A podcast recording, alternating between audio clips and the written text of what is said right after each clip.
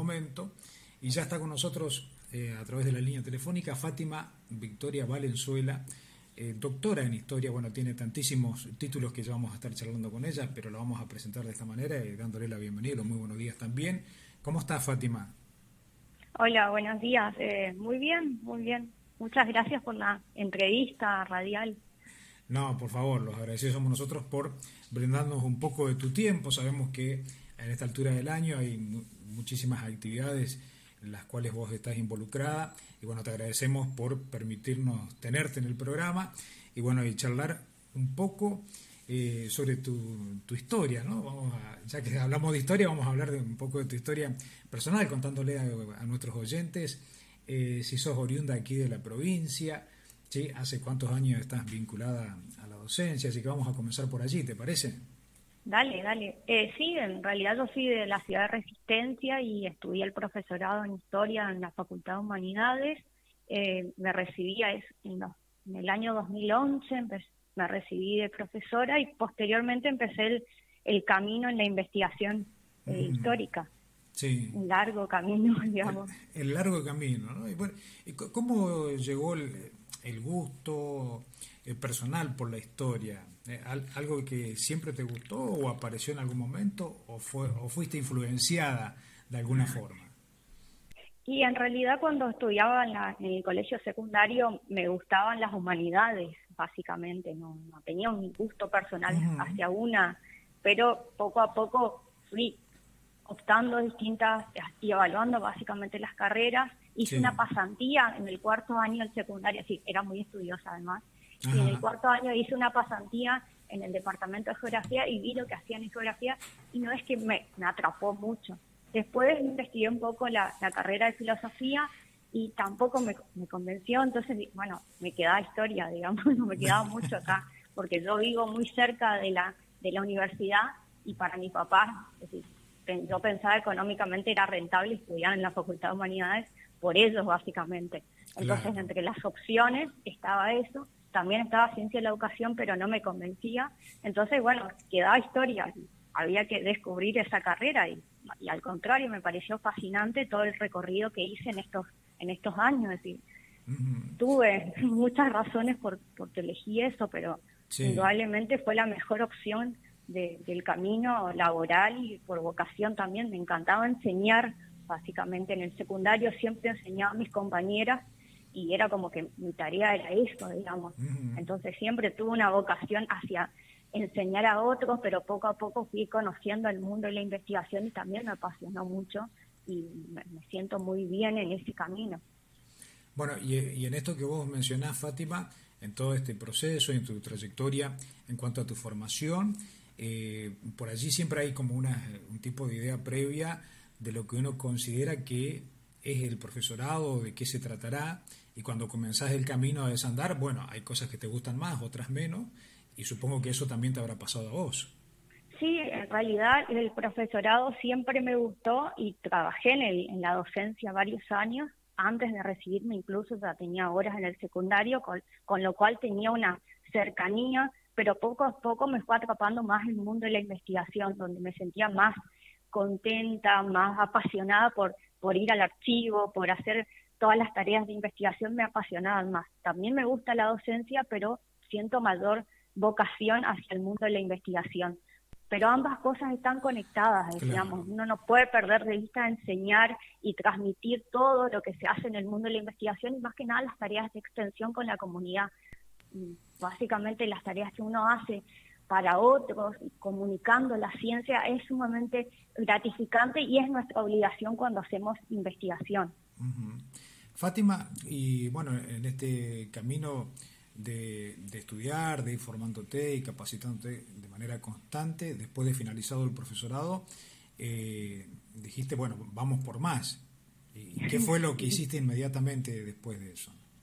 Hice la licenciatura, en el 2013 defendí mi tesis de licenciatura y después empecé un máster en eh, Historia de las Independencias Latinoamericanas. Era una posibilidad que había virtual, entonces me inscribí en ese máster y eh, realicé, era un máster en España, ese fue mi primer camino o mi primera instancia de aprendizaje en el extranjero y después salió una posibilidad con una beca de investigación, que era una beca WIP, que es para eh, latinoamericanos, y pude ir a, estudiar un máster en humanidades digitales en España. Allí, estuve seis meses y me formé en las humanidades digitales, que es un campo nuevo, básicamente para para las investigaciones, y es un campo que está vinculado con las tecnologías, con las, las más que nada con la computación, con la ingeniería en sistemas, que sirve para la explotación de datos. Un campo sumamente nuevo y que acá en Argentina está eh, todavía no está desarrollado. Claro. Y después, bueno, en medio de ese camino hice el doctorado y eh, terminé el doctorado y defendí la tesis doctoral en el año 2018 en Buenos Aires. Entonces todo, fue un camino bastante rápido, eh, bastante eh, intenso, pero básicamente siempre a partir del financiamiento eh, público de las becas, tanto de la, de la Secretaría de Ciencia y Técnica de la UNE como del CONICET, que eso es lo que posibilitó, la, abre posibilidades para que uno pueda ir formándose y haciendo todo este camino, digamos. Porque si no, es muy difícil, ¿no, Fátima? Más allá que en los últimos tiempos hay muchas opciones y posibilidades, pero no tenemos que ir tan lejos, ¿no? Hace un par de años atrás esto era casi impensado o muy difícil de conseguir si no tenías una beca o una ayuda necesaria como para seguir la especialización que vos deseabas.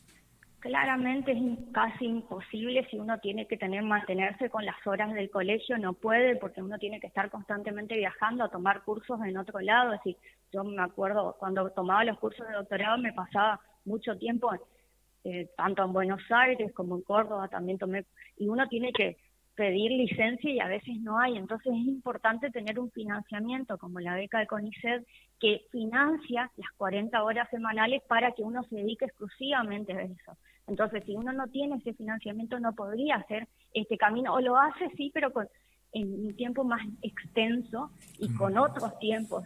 Y el camino, en este camino, los tiempos son sumamente valiosos e importantes.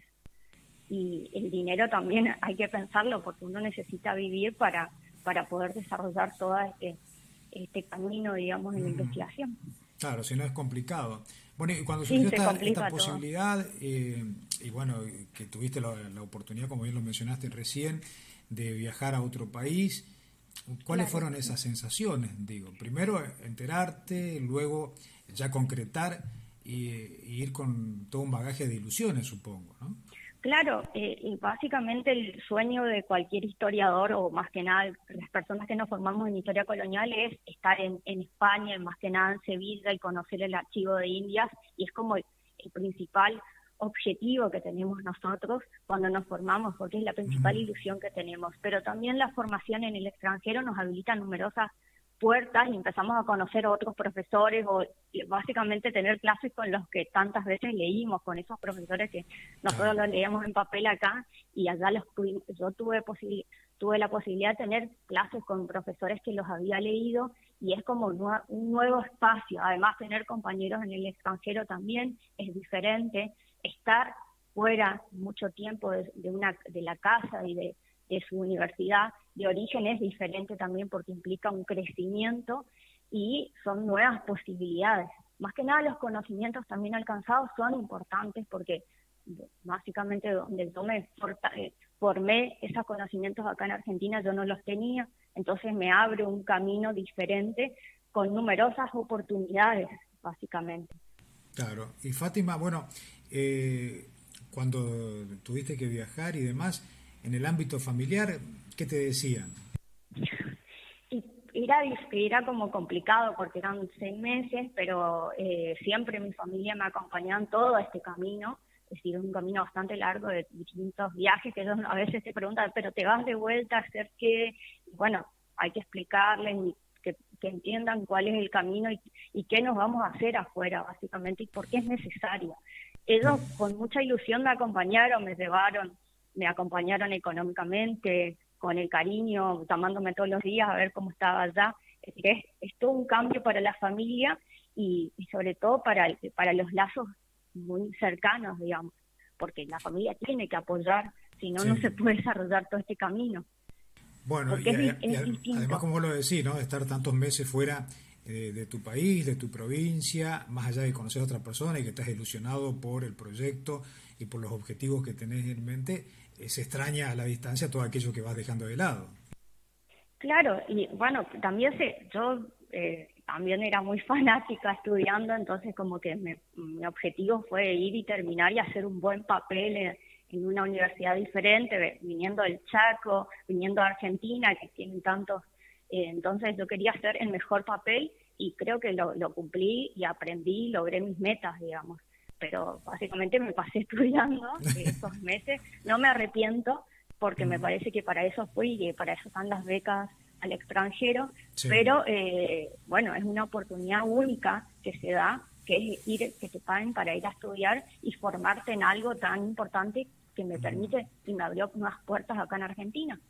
Fátima, eh, muchos te habrán preguntado o, también eh, escuchas el comentario por allí.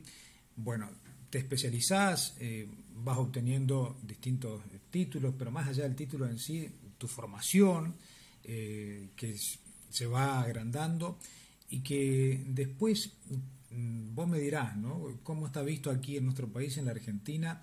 Eh, si es reconocido, de qué manera se lo reconoce o no, más allá de que, bueno, recibiste una beca, tuviste la posibilidad de hacerlo, pero después de eso, ¿cuál es el proceso o en qué etapa se encuentran, en este caso vos y otros tantísimos colegas que han tenido una trayectoria también impresionante en cada una de las especializaciones que han realizado? Y pasa que el, después de una beca doctoral y de haber terminado un doctorado, se, abre un nuevo camino que es entrar al ingreso a CONICET. Y ahí las cuestiones son más difíciles porque hay pocos ingresos en CONICET y eh, muchos aspirantes con carreras muy buenas, exitosas, excelentes, entonces las competencias son bastante difíciles, es un periodo bastante estresante, pensando que en la ciencia en Argentina hay pocos recursos y pocas inversiones en ciencia. Entonces ahí es como un espacio difícil que transitamos más, más que nada las personas entre 30 a 40 años que todos queremos ingresar al mundo de la investigación y tener un sueldo estable, digamos, porque en realidad nosotros no podemos seguir viviendo de becas siempre, necesitamos nuestro sueldo y eso y una seguridad laboral que cuando somos becarios no tenemos. Esa situación ha ido cambiando en el tiempo, se ha ido mejorando en Argentina, pero la, inestabilidad propia a veces de la realidad económica ataca un poco al mundo de la ciencia como ataca a todos los otros sectores, digamos. Entonces, como que nuestra situación es bastante eh, no, no es no, difiere a de tantas otras personas. No, eh, no difiere. Entonces nosotros estamos constantemente buscando recursos, eh, buscando otras formas de inversión y, los recursos en, ciencia son poco, pocos escasos para la cantidad de científicos que tenemos, que eso es importante en un país que tengamos muchos científicos porque se supone que eso nos, nos permite pensar en, futuros nuevos y diferentes para nuestra sociedad y buscar soluciones a los problemas que tenemos todos los días. Los científicos están para Claro, sobre todo eso.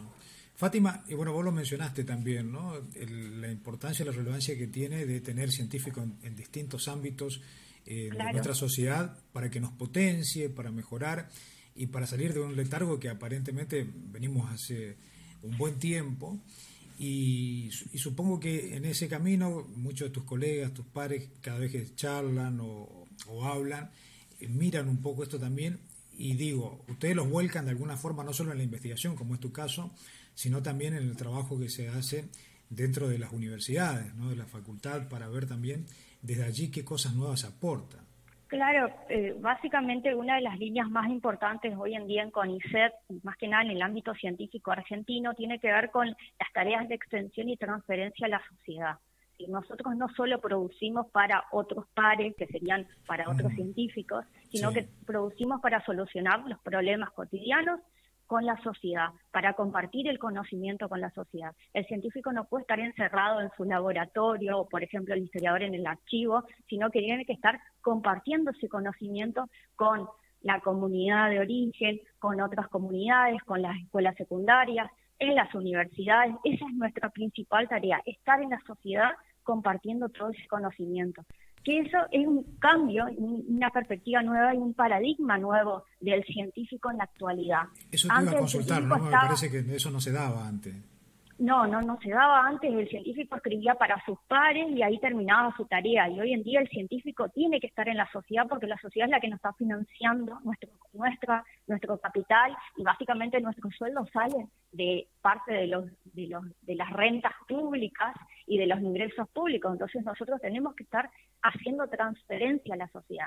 Eso implica dar charlas, eh, dar, eh, participar en la radio, por ejemplo, hacer comunicación pública de la ciencia, que eso es un concepto muy nuevo y es una, una nueva forma de hacer ciencia, comunicar a la sociedad y que la sociedad sepa que en nuestra provincia hay tantos científicos y los científicos hacen eso y romper varios estereotipos. Es decir, el científico no es el del laboratorio, el científico también es el historiador, el sociólogo, un montón de otros que a veces no se percibían como científicos también en la sociedad, más que nada en la sociedad argentina.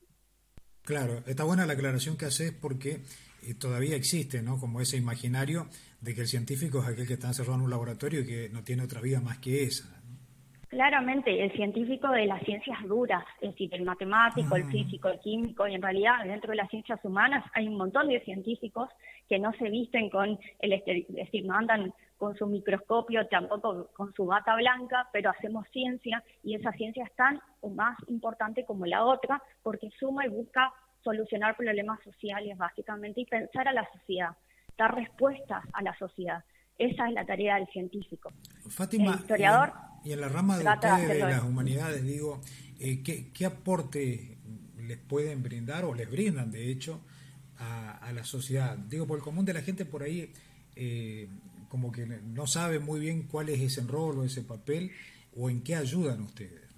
Bueno, en el caso del historiador, yo voy a hablar desde mi disciplina, el historiador permite, es decir, eh, es tan importante el conocimiento del pasado porque nos sirve para repensarnos el hoy, repensar nuestras sociedades, replantearnos una serie de, estereotipos, de problemas, de, cuestiones que están irresueltas. el historiador es fundamental para repensar el presente.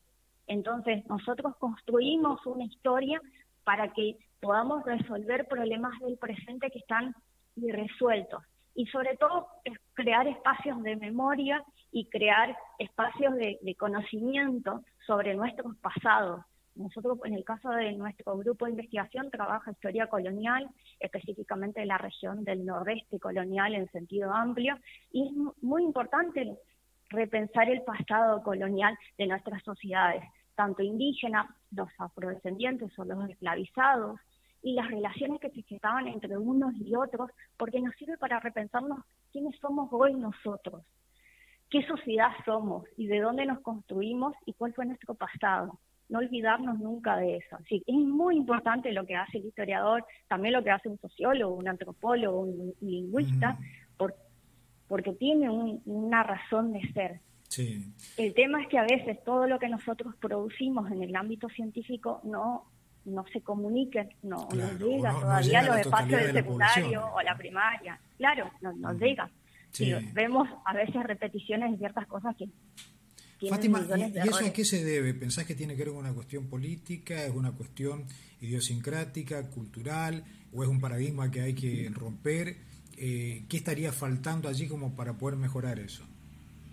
Yo creo que tiene que ver con el paradigma del científico que muchas veces escribió para su propio ámbito y no, no comunicó la ciencia como debería, con lo cual no se involucró, por ejemplo, en la construcción de manuales para el nivel secundario, no se, no, no, se involucró en charlas, en campañas, en millones de otras actividades para comunicar lo que se está produciendo. El camino, por ejemplo, en la, en la historia el avance es re importante en Argentina, pero si uno eh, llega a los manuales de textos o llega a otros sitios, ve que todavía esa ciencia o ese conocimiento histórico no está en el nivel secundario, en el nivel primario, y vemos un montón de cosas y de repeticiones que no nos parecen muy adecuadas a veces.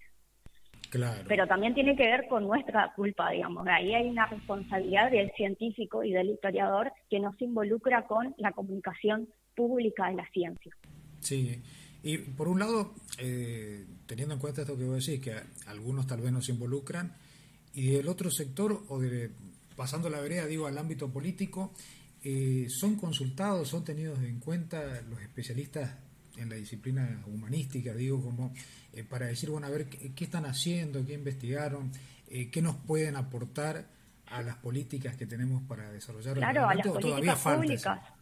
No, claramente sí, nos somos consultados porque constantemente están surgiendo nuevos proyectos y acuerdos de, de trabajo entre los institutos, por ejemplo, el Instituto de Cultura o el Instituto de Educación, o van surgiendo poco a poco nuevos espacios de trabajo colaborativo entre espacios científicos y espacios gubernamentales de la provincia, tanto acá como en Corrientes o como en el resto de las provincias. Y poco a poco se están generando lazos de trabajo y acuerdos de trabajo con ambos espacios porque también hay una desconexión a veces entre ambos ámbitos. Entonces eso, esa desconexión es la que genera también que no se produzcan los avances o que la ciencia la gente no sepa qué producen los científicos, básicamente. Claro, sí.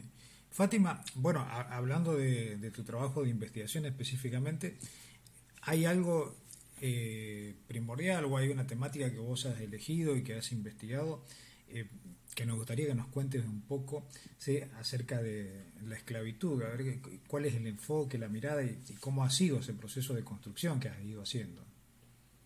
Sí, cuando yo empecé a estudiar, básicamente trabajé el, tema de la esclavitud y la abolición en Corrientes a partir del periodo de 1750, 1850, y lo que nos proponíamos era un enfoque demográfico, social, jurídico, para entender cómo había sido la esclavitud en Corrientes, teniendo en cuenta que Corrientes era una ciudad bastante alejada de ese imperio español que pensamos, no sé, en México, Perú, las grandes ciudades como Lima o otras, o el, caso propio de Buenos Aires. Corrientes era una ciudad bastante periférica, marginal, interior de este, en este camino del virreinato del Río de la Plata, y nos preguntábamos cómo era la esclavitud, es decir, ¿podían los vecinos correntinos tener, tener esclavos? ¿Cuántos tenían? ¿Cuánto salía un esclavo? Pensando que el esclavo siempre era un bien bastante oneroso para algunas sociedades. ¿Qué quiere decir eso? Que era un bien caro, que rondaba, por ejemplo, en el caso correntino, entre los 300 a 400 pesos. Si uno compara con una chacra, la chacra era bastante más barata que eh, un pedazo de tierra en la, en la, parte eh, rural, era más barato que un esclavo. poco a poco fuimos estableciendo que era una sociedad con muy pocos esclavos, es decir, algunos vecinos tenían entre uno, dos, tres esclavos. No obstante, había vecinos de la élite, pienso en, gente que, por ejemplo, tenían eh, títulos en el cabildo, es decir, que eran cabildantes, que podían tener hasta 10, esclavos, que era un número bastante alto para Corrientes, y después algunas órdenes religiosas, como el convento de Nuestra Señora de la Merced, que tenía sus esclavos y sus rancherías de esclavos. Pero la gran mayoría de los esclavos eran muy pocos. En torno a eso nos preguntábamos, bueno, si es una sociedad con pocos esclavos, ¿cómo eran las relaciones que se gestaban con los otros, es decir, con los indígenas, con, los amos, si habían buenas o malas relaciones, y poco a poco fuimos buceando en los expedientes judiciales para ver si había conflictos, si había maltratos, o cómo era la esclavitud en Corrientes. Eh, partíamos de una idea que fue muy clásica en la historiografía argentina, que hablaba de que la esclavitud era muy benigna en estos espacios y que no había conflictos bueno, poco a poco fuimos tamizando eso y fuimos cambiando esa perspectiva a partir de los casos y litigios y estudiando más que nada las fugas y las resistencias que habían en estos espacios. Eso es una línea más de la historia social, pero también nos interesaba la línea de la historia jurídica para repensar cómo habían sido los procesos de libertad. Es decir, estos esclavos podían ser libres, porque una de las cosas que veíamos en los censos era que las los libres, es decir, la categoría libres aumentaba mucho, digamos. Nos preguntábamos por qué aumentaban tanto los libres. Eso nos llevó a analizar los procesos de libertad que para la época colonial o postcolonial se conocen como manumisiones. Ese fue otro abordaje, digamos, que desarrollamos en la tesis. La manumisión era un proceso en el cual el amo eh, según la legislación española, el amo podía concederle la libertad en forma gratuita a partir del testamento. Así, antes de morir decía, bueno, quiero dejar a mi, a mi esclavo libre, por ejemplo. Entonces el esclavo gozaba de la libertad cuando el amo moría.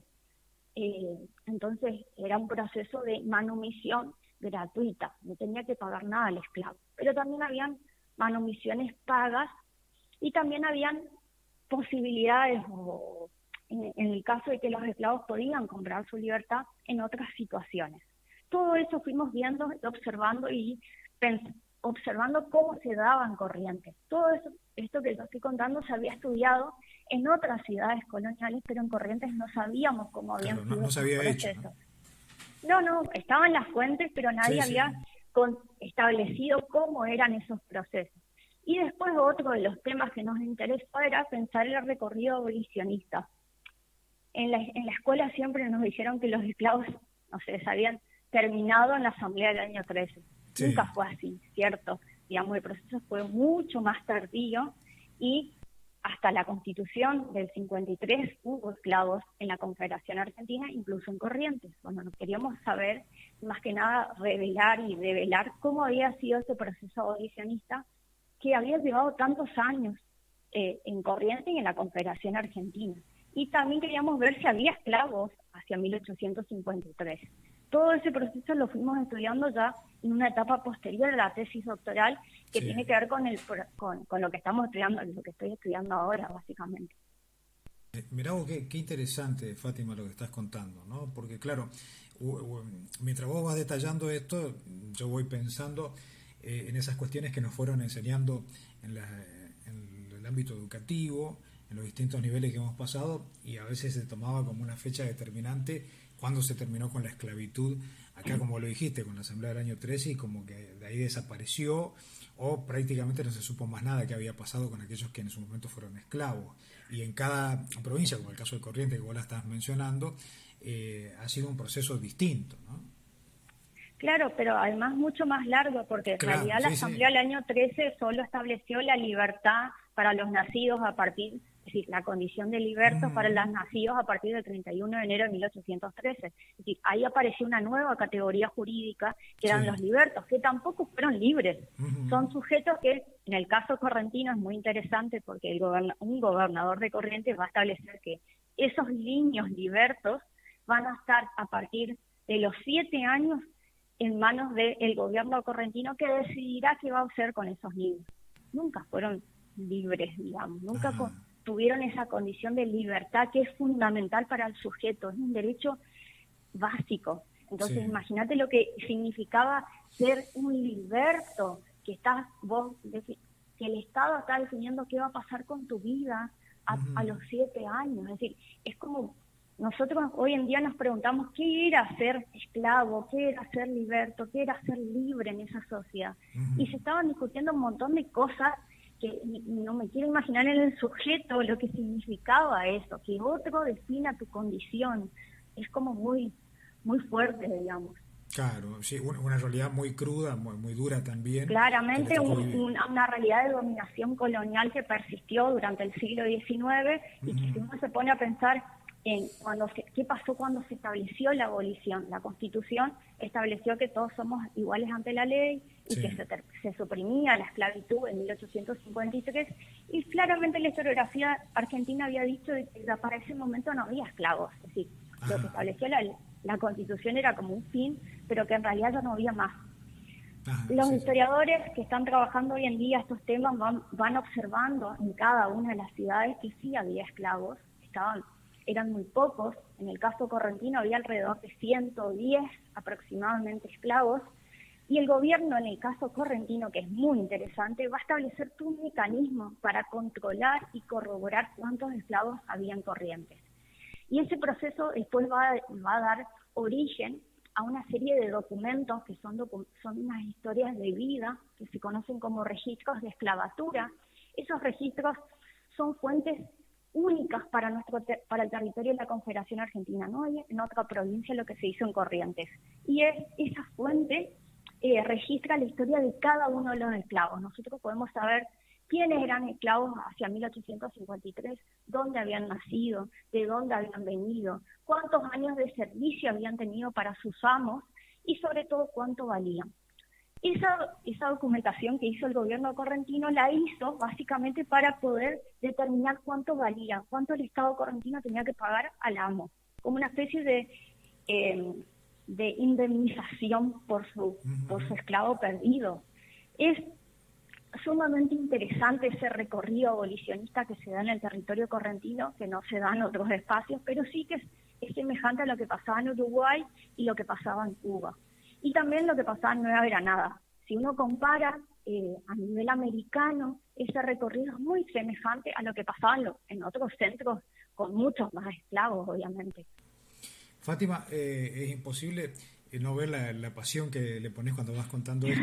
Y me imagino que eso mismo fue eh, lo que te llevó, digo, a la hora de ir a la fuente, ir recopilándole los datos, ir comparándolos, bueno, para llevar adelante esta investigación eh, fantástica y que en realidad nos muestra también una realidad desconocida de la provincia de Corrientes.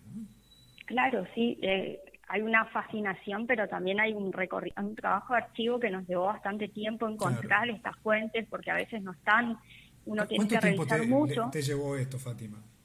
Y la tesis doctoral me llevó, bueno, son cinco años para hacer la tesis doctoral, pero yo ya venía trabajando eh, con otras fuentes antes con la tesis de licenciatura. Fue un recorrido casi de calculo entre ocho años de ir construyendo mi, mi tema, mi problema, mis preguntas. Vamos a preguntar desde qué lugar. Y desde miles de lugares fui observando el mismo problema, pero con claro, encontrando respuestas, digamos, porque uno se pregunta desde el método de investigación, siempre se pregunta desde dónde va a escribir o cuáles son sus preguntas. Y yo fui generando distintas preguntas con distintas y con distintas y encontrando respuestas con distintas fuentes y trabajé en numerosas fuentes en el archivo no hay una única. Ahora Me, me enamoré de esos registros de clavatura porque también son fuentes únicas pero trabajé con un montón de fuentes a lo largo de este camino.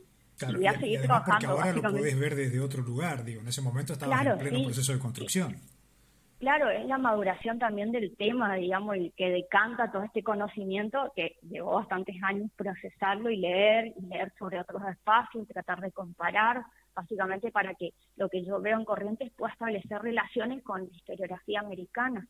También el año antepasado, en tiempos de pandemia, hice una, un, un, un estudio, es decir, un certificado en estudios afro-latinoamericanos en Harvard, y ahí empecé a leer muchas más cosas, aunque ya las había leído, pero volver a leer cosas de otros países es sumamente importante en la literatura. Entonces hay que seguir formando y leyendo porque este campo de los estudios afro-latinoamericanos está en, vigencia en todos los países. La, verdad que es, sumamente fascinante, Fátima, eh, esto que nos estás contando, escucharlo, bueno, vivirlo ni, ni hablar, eh, pero sobre todo también, como vos decís, la sensación de que vas descubriendo cosas nuevas, pero que a su vez en ese mismo descubrimiento decís, bueno, ¿cuánto más faltará? ¿no?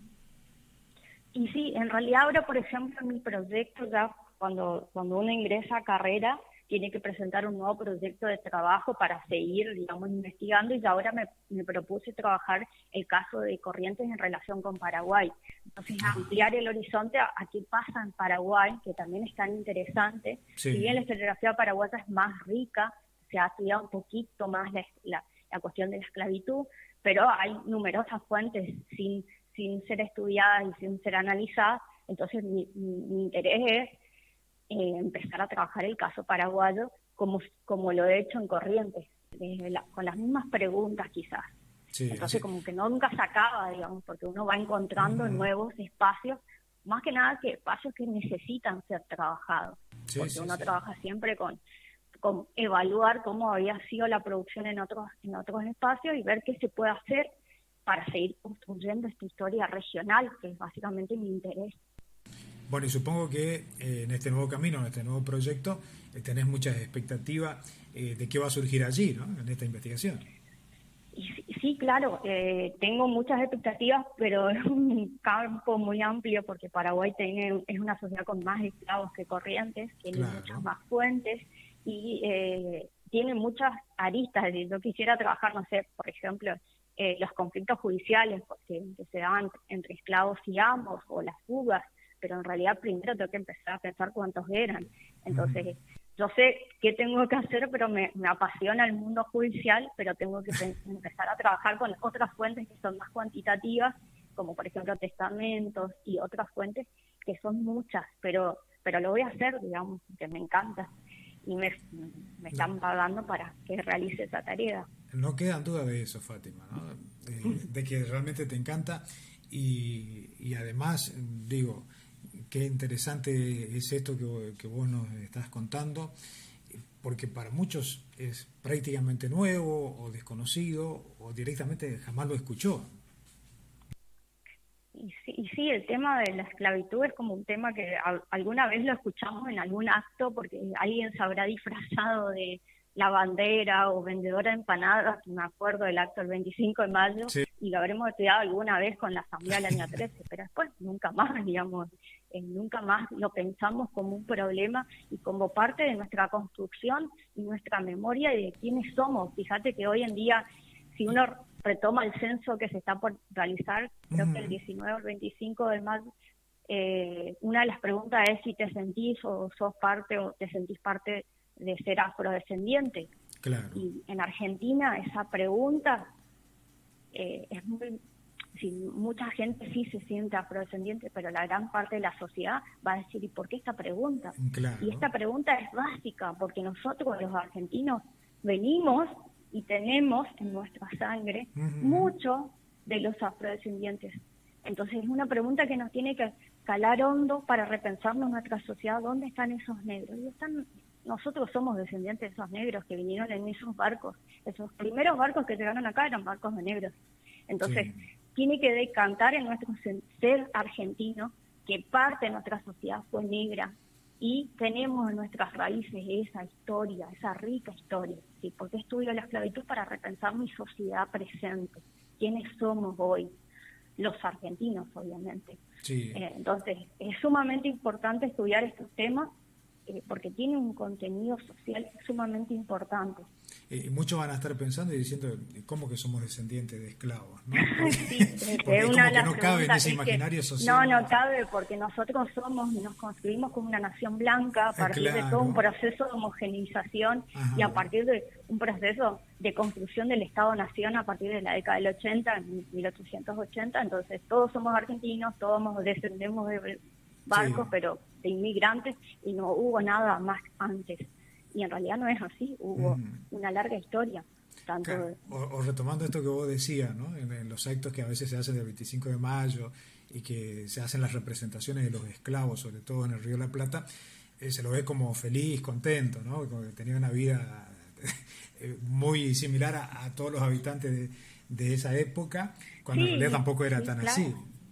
Claro, pero también cuando uno retoma y piensa, bueno, entiende, bueno, en Brasil sí había negros y pero acá no, y acá nuestros esclavos eran distintos porque allá sí había, no sé, resistencias y acá no, sí, acá no había resistencia porque también había fugas, había abandonos de las casas, había huidas constantes porque el había maltrato y había una dominación hacia los indígenas y hacia los esclavos. Entonces no, no podemos perder de vista cómo fue nuestra sociedad, que no nos enseñaron eso quizás y nosotros repetimos ciertos cánones eh, de esa idea de sociedad blanca llegada de ciertos barcos. Ignoramos toda la otra parte.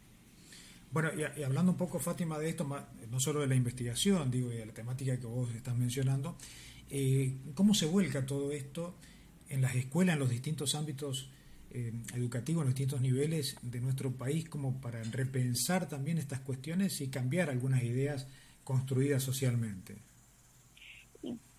yo creo que decir, los, eh, se están dando cambios curriculares muy interesantes, pero todavía no, yo no veo grandes cambios, digamos. Se dan cambios de lineamiento y básicamente en los manuales de textos hay grandes secciones sobre esta parte que siempre fue la negada, digamos, en nuestra currícula no oficial.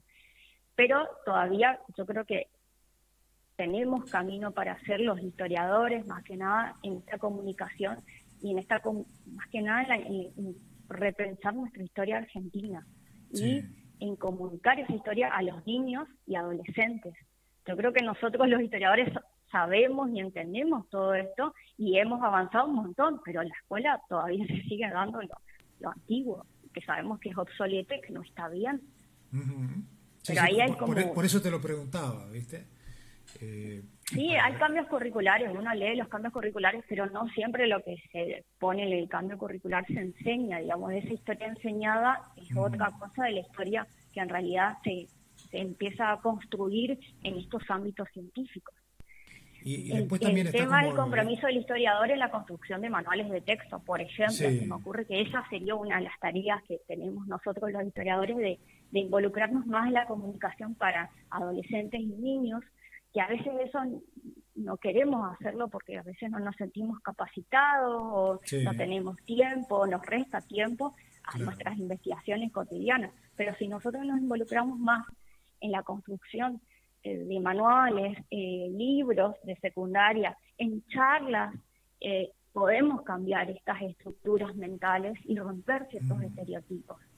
Bueno, vos lo mencionaste, en los últimos tiempos hay cambios dentro de los planes curriculares, pero también es cierto que más allá después que si se aplican o no se aplican, también hay como cierto contenido que están aparentemente como ya validados y que no se los pueden tocar o modificar y hay otros que todavía pasan como un proceso de prueba y después están las asimetrías propias ¿no? dentro de nuestro país. Hay cosas que se leen más, que tiene que ver más con un centralismo que tal vez con la parte federal. Bueno, sí, todos los dilemas hay centralismo porteño. claro. Son los historiadores, los porteños que salen a veces con las fiestas patrias y uno escucha cada cosa que tampoco son el ejemplo, digamos, no sé, recuerdo la, no sé, los 25 de mayo, los 20 de, junio que convocan a unos historiadores que, que tampoco son no son los del interior que pueden decir otras cosas también. Claro, Entonces hay un juego, digamos, de poder. Claro, sí, no, no, no nos convocan a nosotros nunca, digamos, en la prensa, no sé, digo, pero bueno, no importa. Uno tiene que también, desde el lugar que está, ir construyendo y saliendo de su lugar de confort, porque yo creo que el historiador o, los cientistas sociales creemos nuestro, creamos nuestro lugar de confort. Y el lugar de confort con la sociedad no lo hacemos. Y nos cuesta hacer la transferencia porque pensamos a veces, bueno, pero ¿cuánto tiempo pierdo? Y Pero en realidad esa es nuestra tarea, comunicar a los otros para romper las estructuras de pensamiento eh, con estos conocimientos que son totalmente científicos y avalados por la academia, digamos.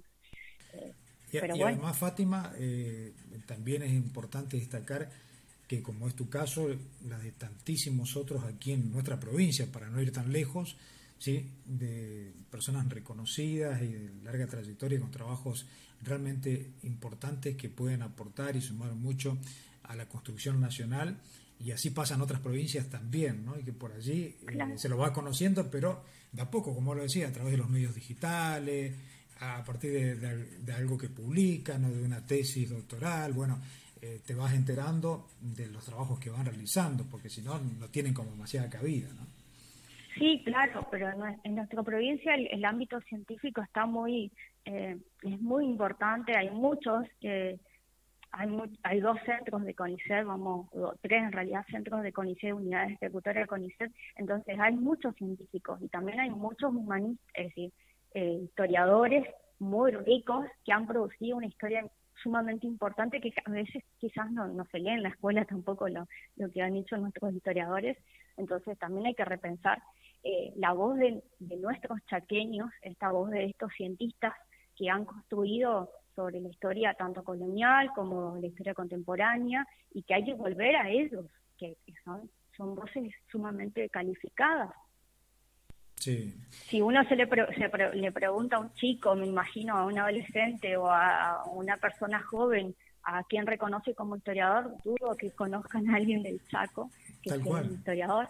Eh, supongo que la respuesta acabada o final va a ser Felipe Piña y en, el Chaco hay un montón de historiadores importantes y, sí, y y, en Argentina también hay un montón de historiadores que no son Felipe Piña y, que en realidad han hecho muchísimas cosas para la para el mundo académico, pero también para la transferencia y han construido muchos conocimientos y un trabajo sumamente rico, pero no nos conocen. También es nuestra culpa, nosotros no nos hacemos conocidos tampoco. pero hay, una, hay de ambas partes. Hay, 50 y 50, diríamos, ¿no? 50-50. Felipe Piña hizo su tarea en los medios y los historiadores, el resto no, pero bueno. Claro. Eh, hizo otra cosa capaz, pero la gente no lo conoce. Si, uno se pone a pensar quién es científico en Argentina, yo creo que nadie sabría un nombre de un científico argentino porque no nos vamos a conocer mucho y somos científicos. Eh, claro. Hacemos ciencia, todos los días hacemos ciencia. Así es. Bueno, Fátima, la verdad, eh, riquísima la charla. Espero que te hayas sentido cómoda. Yo la pasé bárbaro porque es un gusto charlar contigo, eh, enterarnos, ¿sí? no solo de tu historia personal, sino del trabajo realizado y que también nuestros oyentes puedan enterarse y saber eh, qué es lo que has hecho.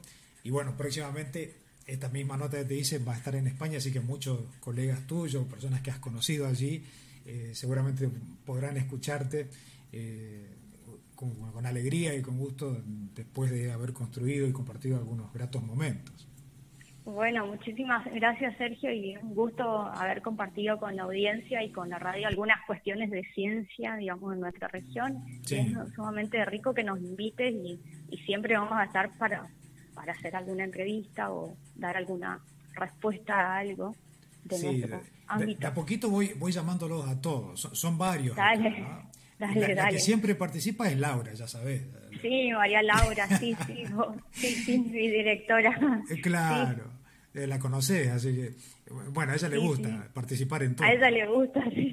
Así que no tiene A mí me cuesta un poquito más, digamos, no soy como ella, pero a ah, poquito voy a ir. No se notó para nada, te digo, ¿no? Le has puesto mucha pasión, muchas ganas. Fátima, por último, para cerrar y agradecerte, eh, para aquellos que estén interesados o quieran leer parte de tu trabajo, que vos lo mencionaste, que hiciste sobre corriente y la esclavitud, eh, ¿dónde lo pueden encontrar al material? ¿Dónde lo pueden buscar? O, si tenés algún resumen.